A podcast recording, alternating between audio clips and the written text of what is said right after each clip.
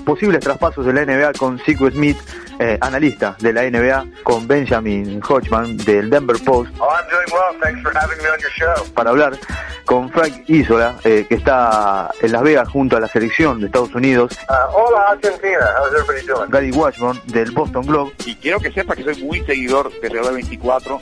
Me he enterado de ciertas cosas siempre a través de este programa que francamente no se me ocurre que exista otro en nuestro idioma que cubre el baloncesto de la manera que ustedes lo hacen, así que para mí es un placer y un honor. Gra- Gracias. Viva Argentina. One more time. Take it up, Keith. Wow. I feel good. I feel good.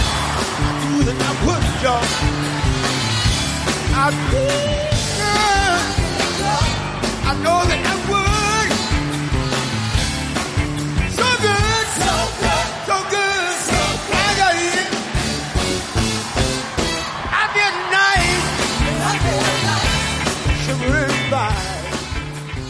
Bien, y nos metemos de lleno en esta este segundo bloque de Reloj de 24 para hablar con Pablo Favarel. Eh, el entrenador argentino tuvo su primera experiencia en- al frente de un equipo siendo entrenador principal y, y salió campeón. Salió campeón en la primera edición, eh, tan joven como, como su experiencia como entrenador principal. Bueno, primera, prim- primera edición y eh, consigue el título con los Spartans de Distrito Federal, un equipo joven, un equipo nuevo dentro de Venezuela. Eh, fue una victoria, si se quiere, si uno lo ve con los números, contundente frente a los gigantes de, Guayama, de Guayana, pero eh, con, con los últimos dos partidos, por lo menos, con partidos apretados, y lo va a contar Pablo Favarel ahora en un ratito, en cuanto a, a- al resultado también eh, y, y- el- la forma de juego que han que- tenido que plantear eh, en estos tipos de partidos, que no, y, y es llamativo y es un dato importante, no ha tenido extranjeros, cabeza, este, esta... Claro, bueno, Eh. eh, a eso iba a apuntar y a eso te iba a decir, Sebastián. Eh, el hecho de que hayan jugado solamente jugadores nacionales Sí. le ha permitido, digamos, a los equipos de mejor poderío, de mayor poderío económico, si se quiere, tener a los mejores jugadores nacionales, a aquellos jugadores de selección eh, vino tinto, a aquellos jugadores de selección venezolana que están jugando en fronteras para adentro, no aquellos que juegan en el exterior. Por ejemplo, aquí tenemos un caso, Néstor Colmenares está jugando para Instituto de Córdoba hoy, Mm. pero eh, está Jorman Zamora en el, en el básquetbol de Francia. Heller Eh, Guillén, Heller Guillén, que decidió jugar en México y no, Claro, no participar de la liga de la Superliga venezolana. claro, pero en ese contexto, digamos, de jugadores nacionales y algunos jugadores de selección que tiene el básquetbol venezolano, pu- puertas para adentro, Spartans no tenía a priori el mejor equipo, no tenía a priori las mejores individualidades. Ahí está, por ahí, ahí radica el mérito sustancial de Pablo Varel de haber armado una estructura, un conglomerado que le haya permitido ser competitivo desde el primer partido hasta el último. Bueno, fíjate vos que eh, dos de los jugadores importantes que ha tenido los Spartans, uno ha sido el MVP de las finales, Pedro Chourio, lo conocemos del paso por, por Argentina, estudiante de Concordia. Claro, Claro. hoy hoy ya no siendo parte de la Liga Nacional, ¿no? Estudiante de Concordia, luego de, de la salida del equipo de la temporada, eh, aparece Pedro Chourio nuevamente en su país jugando para, para los Spartans en esta Superliga de Venezuela y el otro es Windy Graterol, ¿no? Uno Claro. de los habituales dentro de la selección venezolana, uno que ha pasado por Boca, último paso fue por Boca antes de, de Efímero. la su- exactamente, después de la- antes de la, de la suspensión de, de la pasada temporada. Bueno, por ahí iba el equipo de, de Pablo Favarel, una eh, en una burbuja que se jugó en Isla Margarita, eh, todos hospedados en el, en el Hotel Wingham, que solamente salían para, para disputar la, eh, los partidos en, en- en el estadio, en el Coliseo, dentro de Isla Margarita, ¿no? Y, y que involucró, si se quiere, más de 400 personas dentro de, del hotel, donde hubo alrededor de 120 eh, empleados de eh, esta burbuja que, eh, me refiero a empleados del hotel, que no salían del hotel. Han convivido a la par de los planteles dentro de, la, de- del Hotel de la Isla Margarita, dentro de esta, de esta temporada que se ha jugado, y han participado de, a, a la par, como decía, de los planteles, y, y todos se han, han convivido dentro de, eh, de, esta, de este formato raro que ha tenido, ¿no? Una, en una edición, primera edición de la Superliga de Venezuela, que, que tiene pensado volver en 2021 a partir de marzo, que va a aumentar la cantidad de equipos, habían sido 13 en esta temporada, eh, quieren extenderlo a 16 equipos, hay muchos eh, planteles que no han participado, planteles que conocíamos de épocas anteriores, recordemos que Bueno, de Lara. Guaros de Lara es un- el primero, ese iba a mencionar. El primer equipo que iba a mencionar era Guaros de Lara, eh, en el cual no ha sido, no ha decidido participar. Cocodrilos de Caracas había sido otro, en el cual se, se había, eh, había marginado de, de- de- esta Superliga Venezuela y que en la semana justamente eh, anunció que se bajaba de la Champions League, ¿no? Este torneo que vino a, a jubilar a la Liga de las Américas. Bueno, se bajaba de la Champions League por algo curioso, como mencionaba Rostín González, su, su presidente, porque habían presentado la solicitud en FIBA para poder jugar la Champions League, pero nunca le respondieron desde FIBA, jamás. Nunca tuvieron una respuesta y, por, y debido a que estábamos muy cerca de las fechas, porque la Liga la, Azul- la, eh, la Champions League tiene eh, previsto o tenía previsto, después lo vamos a hablar, comenzar eh, su temporada eh, en burbujas dentro de, eh, bueno, en burbujas que se iban a disputar en Uruguay, en principio a partir del 6 de enero. Bueno, por la cercanía de la fecha y sin tener una respuesta por parte de FIBA, eh, Cocodrilo de Caracas decidió bajarse oficialmente de, esta Basketball Champions League. Bueno, un paso en falso más para la Champions que, que está, estaba pensando en jugar bueno, debido a medidas eh, gubernamentales de Uruguay y cabeza, hoy tenemos que decir que hay un equipo menos que, que no va a estar jugando dentro de la, de la Champions, pero para ir cerrando algunos datos y ya meternos en la nota con Pablo Favarel, un Pablo Favarel, un Pablo Favarel que va a contar algo que por ahí pasó desapercibido, pero eh, había dado positivo, tuvo coronavirus antes de esta Superliga de Venezuela, se tuvo que aislar, estuvo prácticamente solo en Venezuela luego de, de, la salida de quien es hoy el entrenador de obras, ¿no? Eh, quien eh, ahora mismo está dirigiendo eh, el equipo en la Liga Nacional que había estado acompañando a, a Pablo Favarel y a Fernando Duró allí en Venezuela. Bueno, una serie de, acontecimientos que ha pasado Pablo Favarel, en lo cual vamos a escuchar ahora en este momento. Bien, ahora sí, estamos con Pablo Favarel, entrenador campeón de la Superliga de Venezuela con Spartans de Distrito Federal. Estamos hablando de, del equipo que, eh, bueno, uno de los que representa Caracas, de los que fue el campeón de la primera edición de la Superliga, en una edición particular como todo el mundo, en este caso jugando en una burbuja, una burbuja propiamente dicha, digamos, eh, con todos concentrados en el mismo lugar, tomaba ciertos detalles de lo que fue la burbuja. Vamos a saludarlo, Pablo, ¿cómo te va? ¿Qué tal, Sebastián? Buenas noches, gracias por la invitación.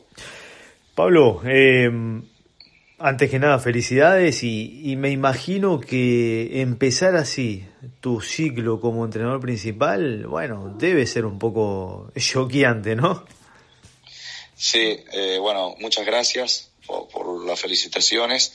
Eh, sí, ya lo creo. Es, eh, nunca me imaginé que, eh, pr- primero no sabía cuándo iba a tener la oportunidad, porque hacía un tiempito que la venía buscando, pero nunca me imaginé que, que en el primer año se me iba a poder dar la, la oportunidad de ser campeón, más allá de que cuando se terminó de conformar el equipo, estaba claro que teníamos la jerarquía suficiente como para ser un candidato. Y, y- en ese sentido, eh, ¿qué, qué tipo de, digamos, eh, muchos hablamos de los jugadores en Venezuela, eh, ¿cómo hiciste para armar el equipo, teniendo en cuenta que, bueno, si bien estás hace un tiempito allí en el país, ¿cómo empezaste a conformar el equipo? ¿Cómo te asesoraste también, no?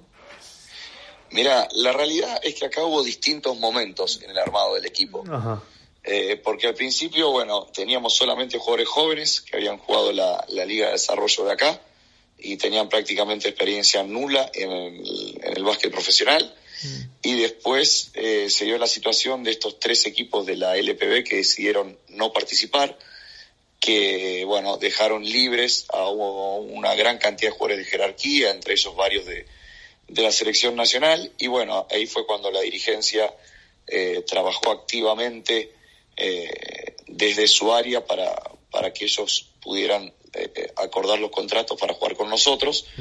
Y bueno, yo me ocupaba de, de, hablar con los jugadores para, para principalmente la parte deportiva que iban a tener en el equipo y bueno, trabajamos mancomunadamente entre la dirigencia y yo para, para tratar de obtener eh, estos jugadores de calidad que, que, terminaron elevando el nivel del roster que teníamos en un principio.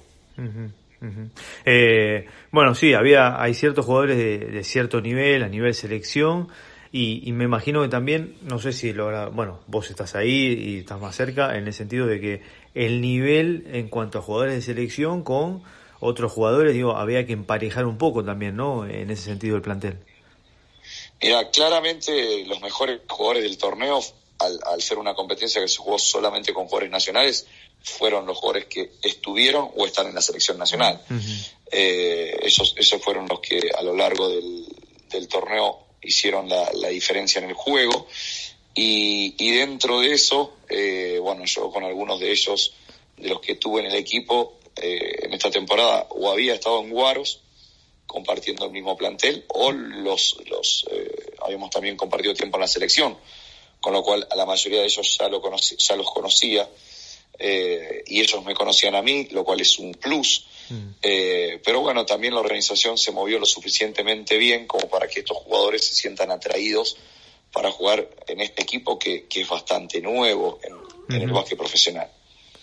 Eh, me quiero meter en lo que fue la burbuja, en lo que he hablado un poquito, investigado un poquito al respecto de, los detalles que ha tenido y que, a ver, a, a, a, la situación en la que estamos viviendo en todo el mundo, eh, bueno, sacando la NBA, que es un caso aparte, eh, en algunos casos ha costado. En este caso, Venezuela le ha salido bien eh, y, y, uno toma también se pone a pensar es que eh, es la única la única manera de hacer una burbuja es en que todo esté concentrado en un mismo lugar y, y que no sea que no que no haya salidas que, que sea todo eh, digamos hermético no y en ese sentido vos estuviste adentro lo viste así Exactamente, creo que una gran manera de definirlo es el término que utilizaste recién, hermético, uh -huh. porque así, así estuvo la, la burbuja que de, de, estos 50 días que nosotros estuvimos ahí. La verdad que, que, ha, que ha sido superlativa, sin duda alguna la organización de, del torneo eh, fue lo, lo, más destacable de todo. El hotel es un hotel cinco estrellas, -huh. que está en Isla Margarita y que está frente al mar que tenía una pileta muy linda, que tenía inclusive una pequeña playa, que tenía sala de recreación para los jugadores. Eh, nunca nos faltó nada y, y, hemos estado más de 600 personas al mismo tiempo en ese lugar. La, la, única, en la única oportunidad que salíamos del hotel era para ir a entrenar o para ir a jugar, porque, porque las canchas de entrenamiento de juego no estaban en el hotel. Mm. Eh, y, y, y realmente la, la, la, experiencia fue muy provechosa para todos, para todos, pero hay que sacarse el sombrero con la gente que, que hizo este formato, porque la verdad que estábamos en condiciones óptimas, no hubo ningún tipo de filtración, todo funcionó a la perfección, hubo muy bajos casos de contagios, eh, y sin duda, si, si, si hasta que no haya una vacuna tenemos que utilizar este método de la burbuja para poder trabajar, hay que llevarla a cabo. Pero bueno, como, como lo hizo esta gente, hay que felicitarlos porque, porque es lo más destacable de la competencia, la, la organización y el hotel en el que estuvimos. Y, y, hay un plus, ¿no? Me imagino, el tema de, eh, de la situación del país, la situación socioeconómica, eh, también eh, es para destacar el hecho de lo que han podido llevar adelante, ¿no? Sí, exactamente. Tal, tal como lo denomina la, la, la, definición a este torneo, estábamos en una burbuja. Uh -huh. Estamos aislados de lo, de lo, que le pasa al común de la gente.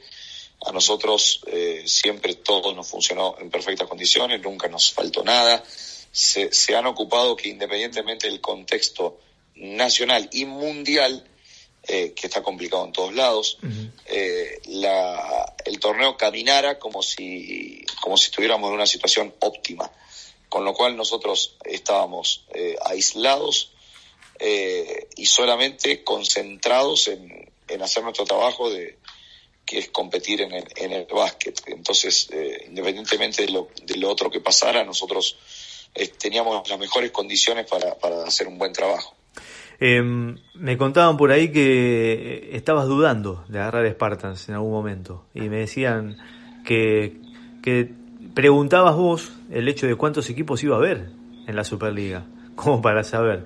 Y, y, bueno, por ahí si te digo esto, por ahí te vas a saber quién es, pero decían, sí, mira, con que haya un equipo y medio, lo repartimos, algo así me decía, con que, ¿no? Y, mira, mira, no sé si estás hablando de Osvaldo Narváez. Sí, pero, exactamente. Pero sí, mira, ¿sabes cuál es la realidad, Sebastián?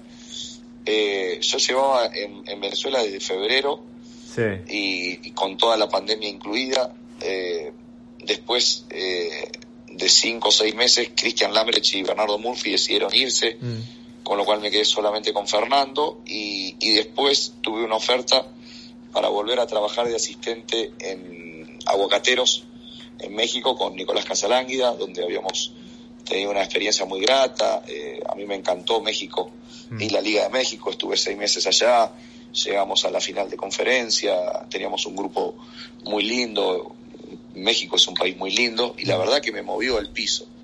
Me movió el piso para, para tomar la, la posibilidad. Pero bueno, en ese momento que estaba indeciso, levanté el teléfono y lo llamé a Osvaldo y le dije, bueno Osvaldo, necesito, le hice este planteamiento y le digo, necesito que me digas si se va a jugar o no.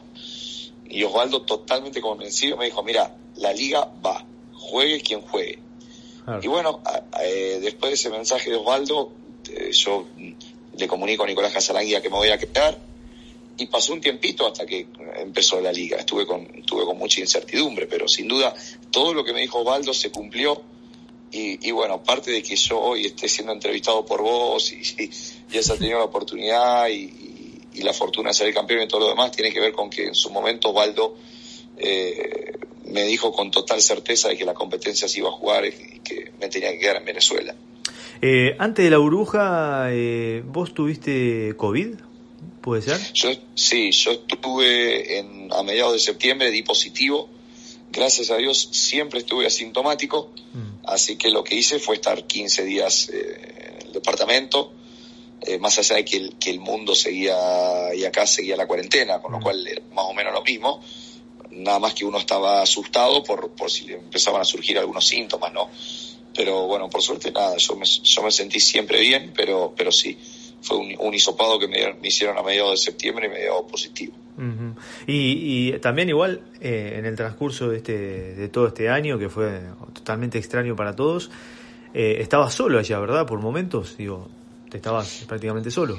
Sí, este, cuando, por ejemplo, bueno, yo te contaba, en realidad yo vivía con Bernardo y con Cristian, cuando ellos se van, yo me quedo en el departamento solo, Fernando estaba en otro departamento, eh, a cinco cuadras de nosotros, uh -huh. y cuando me da el positivo yo ya estaba solo, con lo cual esos 15 días tampoco lo vi a Fernando, porque no, no, no podía estar juntándome con él.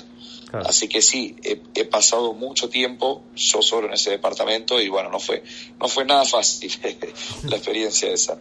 Eh, ¿Cómo sigue tu historia? A, a, partir de ahora vas a volver a Argentina, vas a ver a la familia, pero ¿cómo sigue después?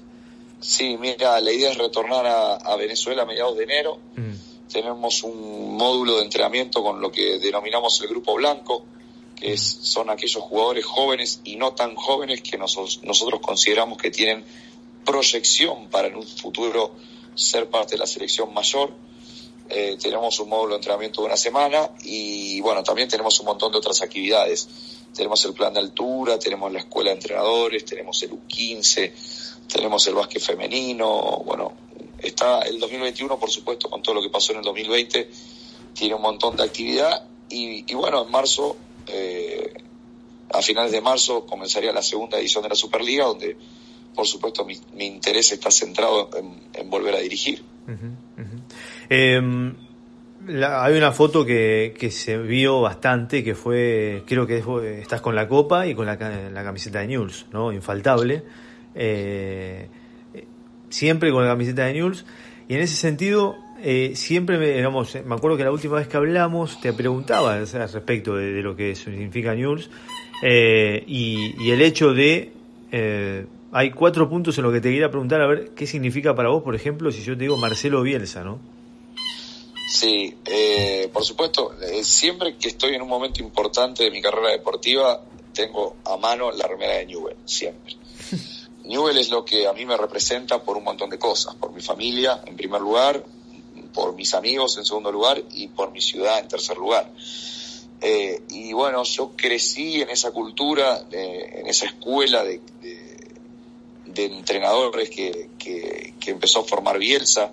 Siempre fue un referente para, para los que somos de Newell, pero cuando me empecé a inmiscuir en el ámbito de, de entrenadores, la, esa simbiosis que sentía con su forma de, mm. de conducirse se fue acrecentando. Eh, me siento totalmente identificado con su forma de ver las cosas. Eh, y bueno, que, que, encima sea quizás el máximo referente de la historia de Newell, es como que le da un condimento extra también, ¿no? Uh -huh, uh -huh. Eh, te, te, te, doy una fecha, a ver, porque yo realmente es, he, he, elegido, he estudiado un poquito lo que es eh, a través a del tiempo con, con Newell's y todo, he escrito notas, y si te digo 10 de octubre de 1993, ¿Sabes a qué me refiero? Eh, sí, cuando el Diego, por supuesto, Maradona, se, se, se, revolucionó la ciudad. Exacto, exacto. Yo lo, lo, viví, por supuesto. Ah, bien, bien. No, no, digo, estaba, estaba viendo, digo, obviamente, si te digo 9 de julio del 91, está claro que. Y la vuelta en la cancha de Boca, los penales, la final contra Boca. Sí, eh, sí. Bueno, entonces está, es latente, digo, y lo que yo noto es que eh, el hincha de News eh, lo demuestra donde sea. En, tu, en este caso, vos eh, saliendo campeón, tu primera experiencia como entrenador, con todo lo que eso conlleva, pero no te olvidas de eso, ¿no? No, no, es imposible no, no como decías vos, llevar la camiseta de Newell a todos lados. Sí, yo te decía que la, la raigambre que tengo es muy grande porque en primer lugar tiene que ver con mi familia. Mm. Eh, mi papá era el que me llevaba a la cancha, todos los Favarel somos de Newell.